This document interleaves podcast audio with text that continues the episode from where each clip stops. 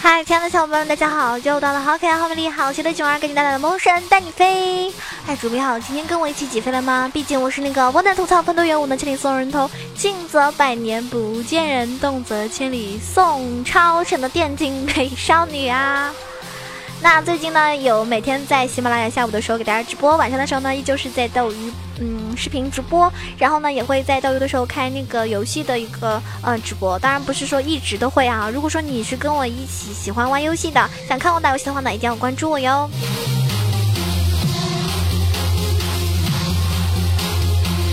当当。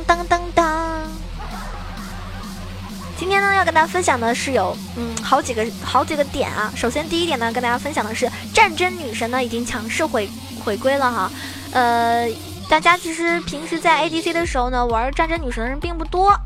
但是呢，它确实是一个比较容易上分的英雄，为什么呢？因为在七点一五版本里面，很多的英雄都得到了一种一种增强，像这个战争女神希维尔呢，作为一个功能性的 ADC，就是它的大招加速更是团战的一个发动机，而且希维尔的增强呢，也让它重新回到大家的一个视野当中。那在韩服的话呢，希维尔现在是一个非常啊炙手可热的一个选择，而且呢胜率也极度的上升，相信必定会成为版本主流的一个 ADC 英雄。所以今天呢，给大家带来希维尔的一个玩法和技巧，希望对所有玩 ADC 的朋友呢有所帮助。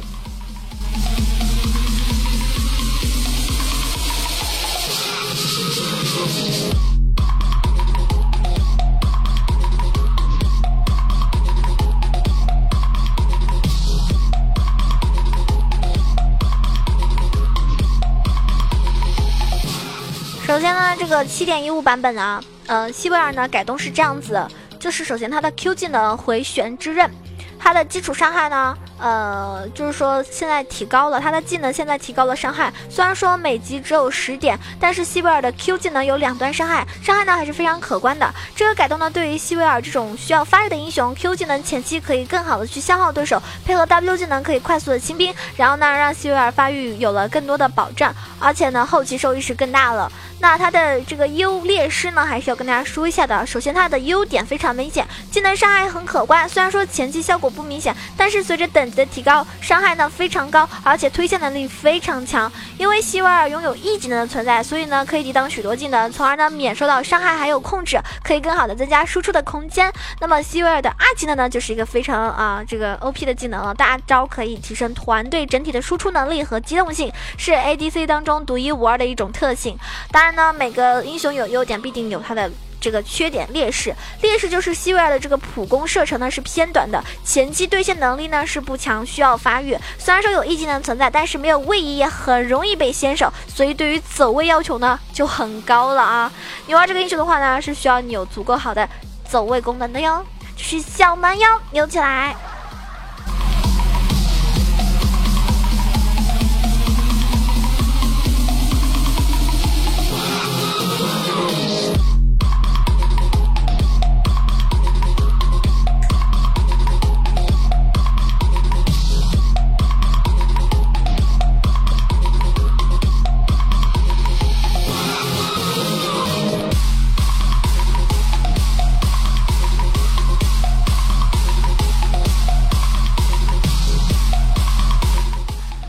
在当前版本，就是属于也算是坦克的版本嘛。希维尔的二技能呢，可以让坦克更好的冲锋陷阵，对于团队的一个收益呢是巨大的。希维尔的胜率呢一直是比较平稳，直到七点一五版本呢，对于这个希维尔的增强，现在已经达到了第三名，所以足以证明它的强势回归，有助于你上分哟。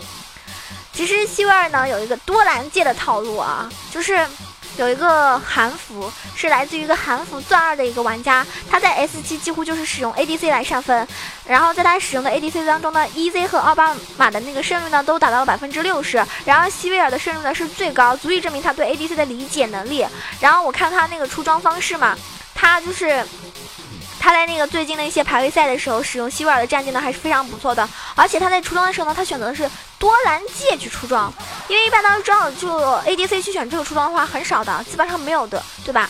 然后他用这个去出装这个套路呢，是来源于一个镜的使用。然后现在已经非常流行这种出装方式了。那对于希维尔这种发育型的英雄，希维尔前期是比较耗蓝的嘛，所以多兰戒呢就可以就是就可以让希维尔线上呢更好的回蓝，而且呢可以出两瓶药水，增加一个线上的续航能力，可以保证希维尔的一个发育。所以多兰戒的非常合适希维尔这个前期的一种过渡。那大家也可以去尝试一下，如果你是一个比较耗蓝的呃玩家，你也可以尝试。这种出装方法，说不定有意想不到的效果。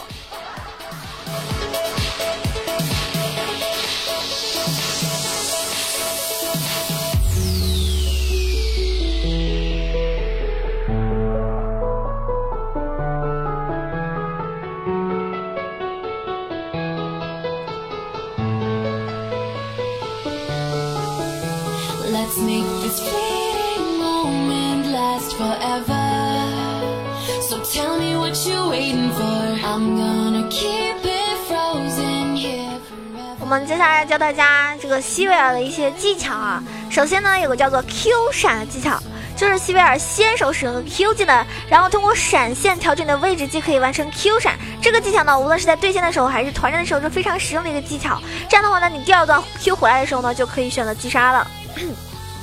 Q 技能呢，因为是西维尔的一个主要核心输出技能嘛，所以掌握好它的两段伤害呢是非常非常重要的。如果能跟对手，就是你跟队友配合先手控制。呃，控制对方之后打出两段伤害，那么最好。如果没有合适的辅助，就要靠你自己了。如果对方和你是一条直线的这个行走，那么直线 Q 出去之后呢，直线跟进或者是后撤就可以了。但是当和对手一定角度的时候，那你 Q 技能打出第一段伤害，此时的你再跟上和那个敌方保持平行走位，既可以保证打出第二段伤害。只要你掌握好 Q 技能的那个极限距离，那么在达到最大射程的时候会返回造成二次打击。那对方一旦中了你的 Q，就会被打出两段伤害，也。是玩希维尔的一个精神所在。那么希维尔的一个 W 技能呢，是一种清兵神技啊。但是运用好 W 技能的这个弹射，或许是可以帮你收掉不在射程的这个对方残血的一个英雄。然后 E 技能呢是希维尔的一个生存技能，所以呢你要掌握好 E 技能的一个释放时间，无论是在对线还是团战的时候都是非常非常关键的。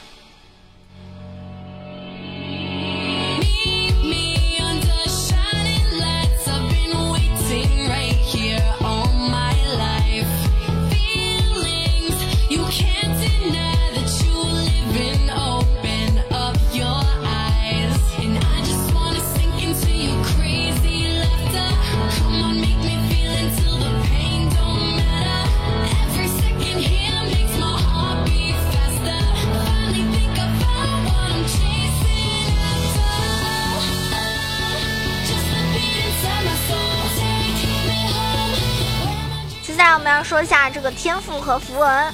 天赋的话呢，建议大家选择点出十八杠零杠十二凶猛系，点出狂怒，增加一个攻速；先新鲜血液和先天资质呢，增加一个普攻伤害。战斗呢，关注增加持续输出；战争失血呢，增加生命值恢复以及暴击后的加速。坚决性呢，点出愈合，增加恢复能力；老病增加生命值，无畏承受伤害的时候增加一个双抗。这一套天赋呢，可以让希维尔伤害最大化。然后符文的话呢，就是红色九个攻击力，黄色九个护甲，蓝色五个魔抗，四个攻速，五个。呃，三个大呃大精华这样一套符文的话呢，是属于那种 ADC 攻速符文就可以了。接下来我们要跟大家说的是克制的英雄。其实你们发现，就是战争女神跟德莱文这两个 PK 的话是怎么样感觉？就是。应该说，希维尔虽然说强势回归，但是线上呢是非常害怕德莱文这种英雄的，因为德莱文在线上呢，这是这个能力非常强，压制力很棒，所以不要选择和德莱文去对拼。线上呢主要以发育为主，团战呢才能发发挥出这个他的一个最大的一个优势作用。如果说对线德莱文的时候呢，就可以沟通队友啊，多多的去针对下路对面的 ADC 就可以了。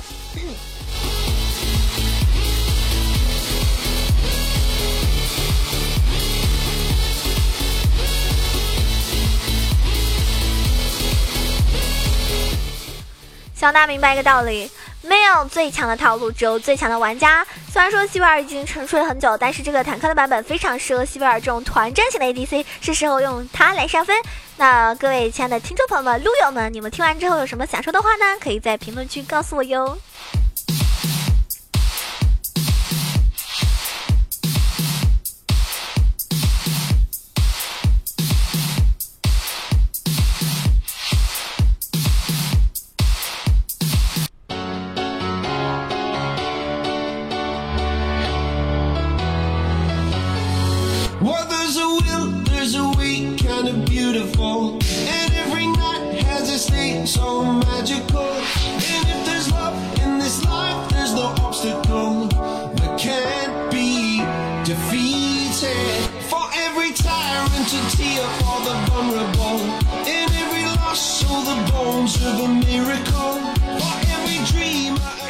呢，跟大家分享了这个狼人杀的基础内容介绍。那这一期呢，要到呃，要这个教大家就是狼人杀的一个术语。因为你在玩狼人杀的时候会听到很多的术语，如果你不知道什么意思，那肯定是个小明小萌新。那今天呢，你听完这些术语之后呢，就可以带你的小姐姐起分了哟。因为有的时候小萌新面对这个狼人杀的时候是一脸懵逼，对不对？就会被人家耻笑。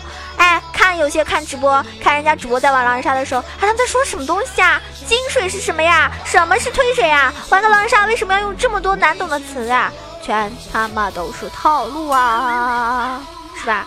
所以今天不用害怕，就要教你们，你们就会懂啦。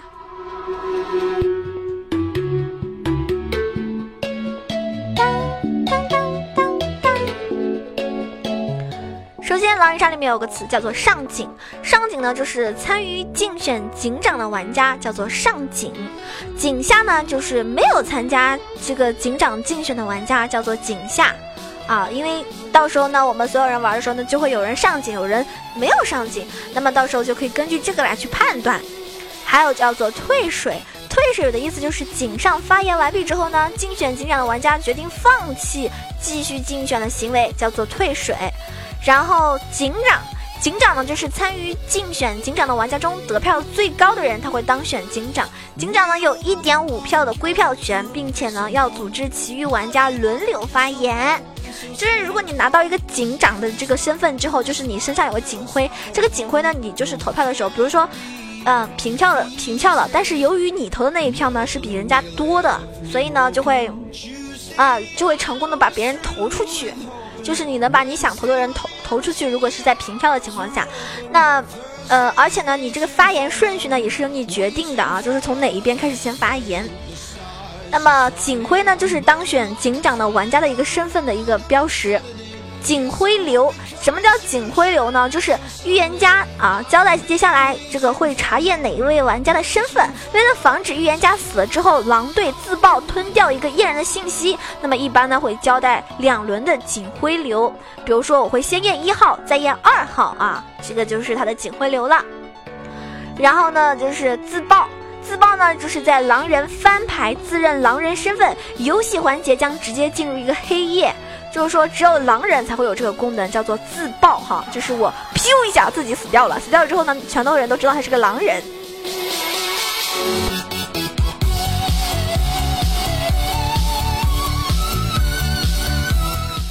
那么，什么叫吞警徽呢？就是在警上竞选警长发言阶段的时候呢，有狼自爆呢，就会消失掉当轮的一个竞选警长的环节。连续两轮在警长产生之前自爆，就会失去警徽，不再有警长，就是吞警徽的一个行为了啊。那这样的话呢，对好人来说其实是不利的，因为有警徽，其实对好人来说是好的一个行为。还有叫做金水，金水呢就是预言家验的玩家，他是好人，就称之为金水。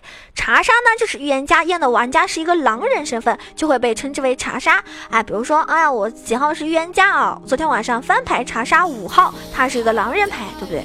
或者说，哎呀，我是全场唯一真预言家，我昨天晚上摸了张四号牌，他是一个好人，是我的金水啊，四号是金水，这就是他是一个好人身份啦。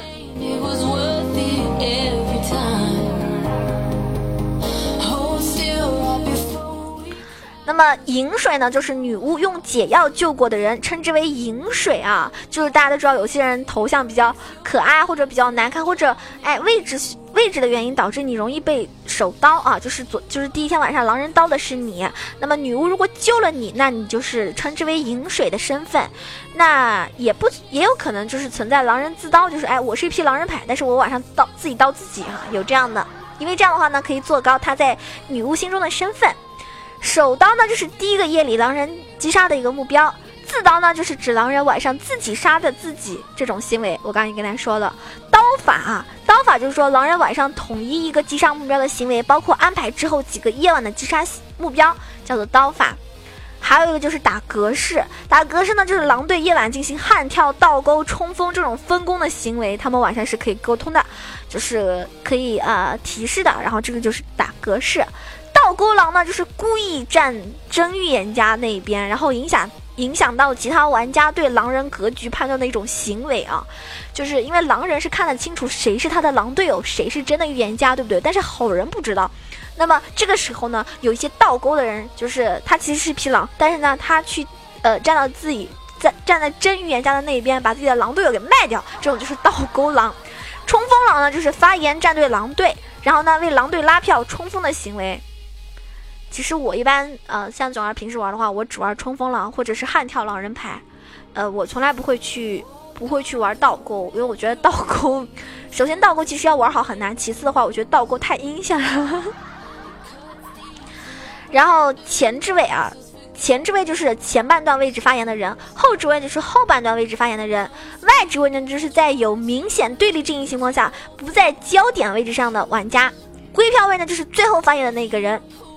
，PK 塔就是啊放逐投票和竞选警长投票的时候出现一个票数一样的两个或两个以上玩家的情况下，那么让平票的玩家进行再一轮的发言之后呢，其余玩家只能在平票玩家中投票，称之为 PK 台。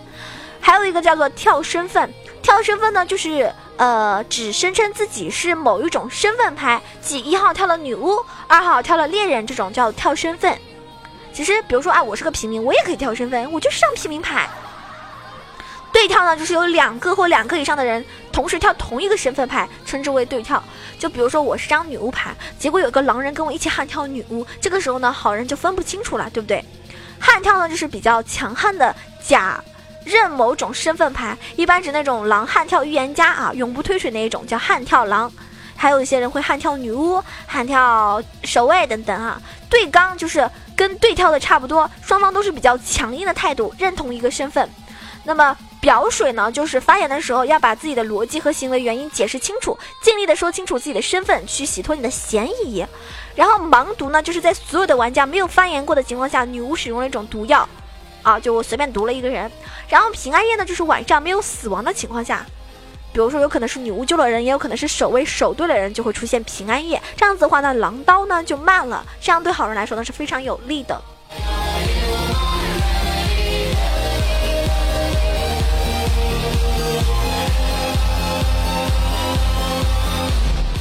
还有很多的术语将在下一期节目中给大家做介绍。如果你还没有听够的话，一定要关注一下囧儿哟。下期节目的时候还会给大家做介绍的哟。